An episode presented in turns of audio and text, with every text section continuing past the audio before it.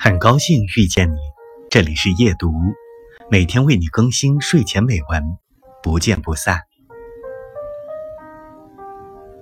我知道有些人的爱情之路格外凶险，可有些人就是能理所当然的大惊小怪。无论是你熟练的要钱，还是笨拙的索爱，我都敬你干脆坦荡。从不欲盖弥彰，等到我们都老了，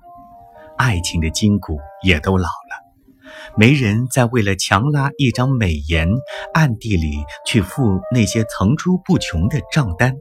也不会再有人为了所谓的安全感，暗地里把自己的自尊和脸面掩埋。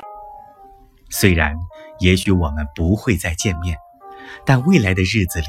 我祝你求人得人。若有一天能遇到真心疼你、爱你的人，愿你能卸下一切防备，给自己一个机会，尝尝耳听爱情的滋味。